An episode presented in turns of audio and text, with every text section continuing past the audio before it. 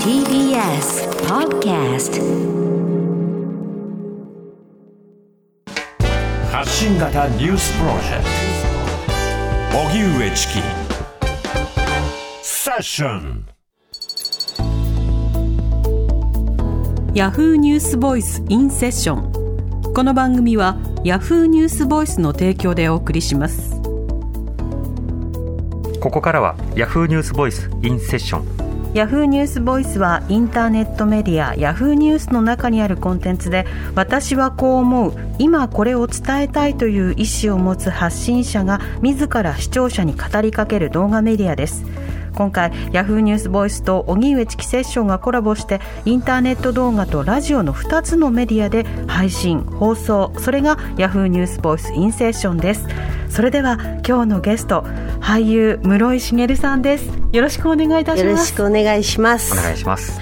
えー簡単にプロフィールご紹介しましょう。室井茂さんは富山県のご出身です。早稲田大学在学中から自主映画に出演され1981年映画「風の歌を聴け」でデビュー個性的な演技が高く評価され多くの映画ドラマに出演する一方やっぱり猫が好きなどのバラエティ番組やナレーションエッセイスト絵本作家と多方面で活躍。また家族として多くの猫と共に暮らしています。今聞きたい当事者からの声私はこう思う。ヤフーニュースボイスインセッション今日のゲストは室井茂さんです。よはい。よろしくお願いしまおす願いします。ろしくお願いいたします。まずあの絵本なんですけれども、はい。あの最初に絵本を書くことになったきっかけいきさつというのはどういったものだったんですか？はい。あのー長いことエッセイを書いてまして、はい。それで、まあ、あの、まあ、週刊文春の12年やってたんですけども、うんそれも、あの、終わることになって、その時に、あの、絵本作家の長谷川義文さんにずっと挿絵を書いていただいてたもんですから、はい。ただ、彼は大阪在住だったので、私たち12年の間に3回ぐらいしか会ったことなくて、うん。それで、なんか、たまたま東京で、あのー個展をやられるのが分かったので、はい。まあ、ありがとうって言いたくて、それで、あの、それ訪ねて行ったんですね。そしたらそこに、あのー金の星社さんの編集の方が来てらして、うん。それで、興味があるんですか？絵本にって言われて、まあ、子供もおりませんし、全然って言ったら、そしたら、でも、あの、もしよかったら書いてみませんって言われてお名刺をいただいて、で、なんかその長い、ちょうどその頃ね、月刊誌も何しか書いてたのが、たまたま終わったんですね。はいそれで、なんか、ちょっとね、ポカーンってなったっていうか、なんか寂しい、なんかね、あ、面白いことあったと思って書こうって思うと、あ、別に書かなくていいんだと思うと、ちょっと、なんか自分の中でなんか、なんかだんだん寂しくなってきて、あなんか、書くことって、まあ本当にそこのわらじで長いことやってきたんですけども、まあ、あの、半分アルバイトみたいな気分でやってきたことが、なんかやっぱり私自身をこう支えてくれてるような、なまあ、あの、書くということが自分を待っててくれてるみたいな気持ちがね、やっぱりあったんだなっていうことをちょっと自覚して、ええ。それで、あの、ちょっと寂しくなっちゃって、書いてみようと思って、うんそれで、最初に、えっと、狐の話、猫の話ではなく、狐の話を書いていったら、ちょっと文章長すぎるんで、うん。児童書になりますねって言われて、あ、そうですか。じゃあ、ちょっと勉強しますねって言って、それで絵本のこととか少し勉強したら、子供が結構下ネタが大好きっていうのが分かって、はいはいそれで、じいちゃんのシービンビンっていう詩瓶の話を持ってったんですよ。そしたら、デビューですけど大丈夫ですかって言われて、ああ、そっかと思って。だったら、子供たちに、あの、こう、なんだろう。子供たちに向けてエッセイを書くようなつもりで、自分の、あの、子供時代の話を書こうと思って、で、まあ、私、あの、室井茂っていう名前が本名なので、やっぱり名前のその、で困ったこととか、ちょっといろいろ、まあ、いじめってことはなかったんですけども、まあ、今は変わった名前が多いですけど、その当時、茂なんてもう男に決まってるじゃんみたいなね、感じだったので、その名前でちょっと苦労した話にしようと思って、それ持ってったら、これすごくいいって言われて、それでなんかね、絵本で名前の話ってあんまりなかったみたいなんですね、たまたま。それで、まあ、あの、書いたところ、あの、はい。その後、絵本を出し続けるわけですけれども、はい。絵本のテーマを考えるときと、はい。そのエッセイなどのテーマを考えるときとでは、はい。何かこう頭の使い方などは変わるんでしょうか？そうですね。その絵本を書いたことによって、まあ、あの、しげちゃん一座という一座を持って、あの、朗読をあちこちでやるように、その後なりまして、そうすると、やっぱりその、ステージをやるっていうことが、私の中でとても大切なことなので、あの、絵本を書くときは、どうしてもステージ上にそれを自分が朗読してるっていう、その図柄が頭の中にあって、やっぱりそのことがとても、あの、私としては、あの、大切になる。だから、どちらかというと、普通の絵本作家さんの原案よりは、あの、私は文章が長いですね。でもそれはやっぱりどうしても、あの、朗読で表現したいからという気持ちがあるので、だからやっぱり、あの、題材を考えるときでも、あの、ステージ上の構成も自分で考えるので、そろそろこういう感じのは話がいいなとか、なんかそういうことも頭の片隅にあの入れて考えてます。うんはい。このステージは、このコロナ禍でなかなか難しくなったと思うんですけれども、一方でその絵本でもコロナ禍から影響を受けた本を出されているわけですが、はい。そうですね。この絵本はどういったものなんでしょうか？はい。あの、会いたくて会いたくてという絵本をあの出したんですけれども、これはあの、子供が、男の子が、あの、おばあちゃんが、あの、施設にずっと入ってたんだけども、全然、あの、会いに行ったら、あの、来ないでって施設の人から言われて、大好きなおばあちゃんと会えなくなるという話なんですけども、だけどおばあちゃんとどんな風にして会えるかなっていうこと、まあおばあちゃんと結局会えるんですけども、直には会えなくて、あの、遠くにいるおばあちゃんとこう糸電話をして話をするというふうに。で、その後、その話の内容によって、その、あの、もう昔のその糸電話なんていう方法は今はもうないわけだけども、あの自分の子供の頃おばあちゃんとかはそうやって遊んでて、あの今、昔は楽しかったことが今どんどん失われてる。でもそういうことですごくこう、あの楽しいこともいっぱいあるんだよっていうことを、まあ子供におばあちゃんが教えるという設定で、で、そうやって、あの、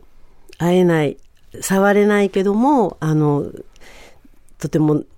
濃密な時間が遅れるっていうことを子供もまあ理解するという設定にしてるんですけども、はい。このコロナ禍で人とのつながりというものについては、室井さん自身もいろいろと思いを寄せたりしたんでしょうか？あまあ皆さんもそうだと思うんですけども、やっぱり全然長いこと会ってなかった人からお手紙もらったり、それから電話が突然かかってきたり、本当にたもしかしたら一生もうその学生時代の知り合いだったりとかして会わなかったはずの人がもう急に向こうも同じことやっぱりあの家の中で悶々としてるとちょっと考えるんだと思うんですけどもそうやって連絡くださってでなんだろう。昔実はねこんなことがこうだったんだよみたいなことがその文章に書かれていたりとか、あの今家でこんな風にしてあの柿を、柿ができたんだけど、干し柿作ってみたからどうぞみたいなのが送られてきたりとか、なんか、あの、そそういうことがたくさんありましたし、あとは、まあ、あの、私は両親割と早いうちに亡くしてるんですけども、どうしてもやっぱりその、まあ、この設定にあるように、あの、親御さんの介護をされてたりとか、施設に入られてたりとか、あるいはコロナ禍で病気になられて、まあ、最後を見とる時のこととか、周りでもたくさん起きていたので、あのやっぱそういうことはすごく考えさせられましたね。だけど、悪いことばっかりではなくて、本当に、あの、親御さんが癌になられて、本当だったら、あの、リモートじゃなかったら、それこそ田舎に帰って最後、こう面倒見ることができなかったのに、たまたまリモートで、あの、帰ってもいいよって会社からも言ってもらえて、だから、あの、ずっと母のそばにいられたっていう、やっぱり友人もいるんですね。だから、まあそういうこともあるのかなと思ったりとか。うんうんはい。あの、思い返したり、つながり直したりということもありますし、はい嫌なつながりをあえて切るっていうのもコロナ禍ではありそうですもんね。うん、そうだと思いますね。だけど、でもなんかやっぱり、時間にこう制限がないっていうのって、長い時間こう、まあいいことも悪いこともやっぱ考えちゃうじゃないですか。だから、あのーちょっといつもと思考回路がやっぱりか変わったんじゃないのかなというふうには思いますね。うんはい。この絵本やエッセイを書くときは、うん読者のことは何か想像したりするんですか？つまり想定したこんな読者に読まれるといいなっていうことを考えながらお書きになるのか、あまりそういったことをお書かんお考えにはならないのか？あ、いや、かなりか、あの、考えるんですね。それで一番最初がそのしげちゃんという私自身の、あの、小学校1年生の、まあ、まあ、女の子っていうか、まあ、私ですけれども、その名前が嫌だっていう、そういう。で、まあ、それなんかは、まあ、本当自分の本当の話なので、あんまり、あれだったんですけども、たまたま、その、しげちゃん出した年が、あの、震災の、あの、東北の震災の年だったんですね。それで、私も全然、なんかそのいろんなことを計算して書いたわけではないのに、たまたまそういう巡り合わせになったために、あの、東北のいろんなところにそれを持ってボランティアで読み聞かせに行ったりとかすると、その名前って、それは私はたまたま自分の名前がへんてこだから書いただけだったのに、たまたまそこに震災というものがこう入ってくると、あの、子供さん亡くされた親御さんがそこにいらっしゃったり、親御さんを亡くされたお子さんが来られたりとかすると、その、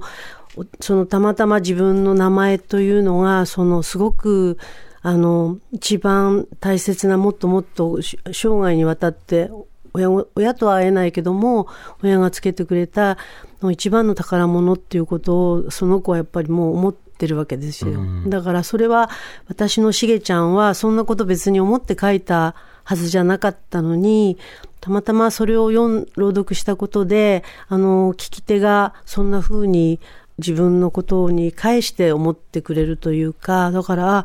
絵本ってなんか、で、しかもそれ、あの、まあ、絵もこう見てもらったりとか、そういうこともあったりすると、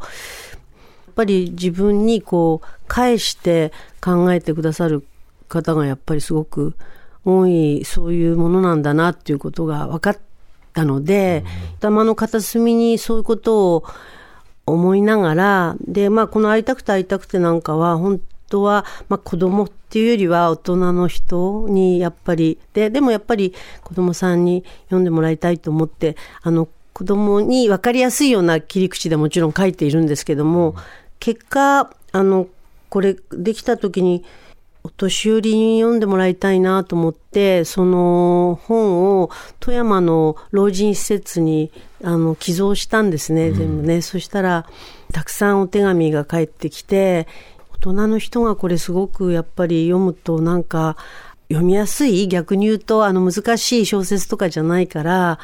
若い方が自分のお母さんのお見舞いにこれ持っていきたいとか、そういう方とかが多かったので、と私がもともとお子さんにって思ってたことが、仕上がってみると、これなんか大人の方にっていうのがすごく想定してたことと、本が一人歩きするとまたちょっと変わってくるってところはありますね。はい。今日室井さんにご紹介いただいた絵本「会いたくて会いたくて」は小学館から最新刊「しげちゃんの初恋」は金の星社から発売中ですぜひ皆さんお手に取ってみてください今日のゲスト、室井茂さんでした。ありがとうございました。はい。ありがとうございあります。がとうございましたヤフーニュースボイスインセッションこの番組はヤフーニュースボイスの提供でお送りしました。TBS Radio 荻上チキセッション TBS Radio 905 954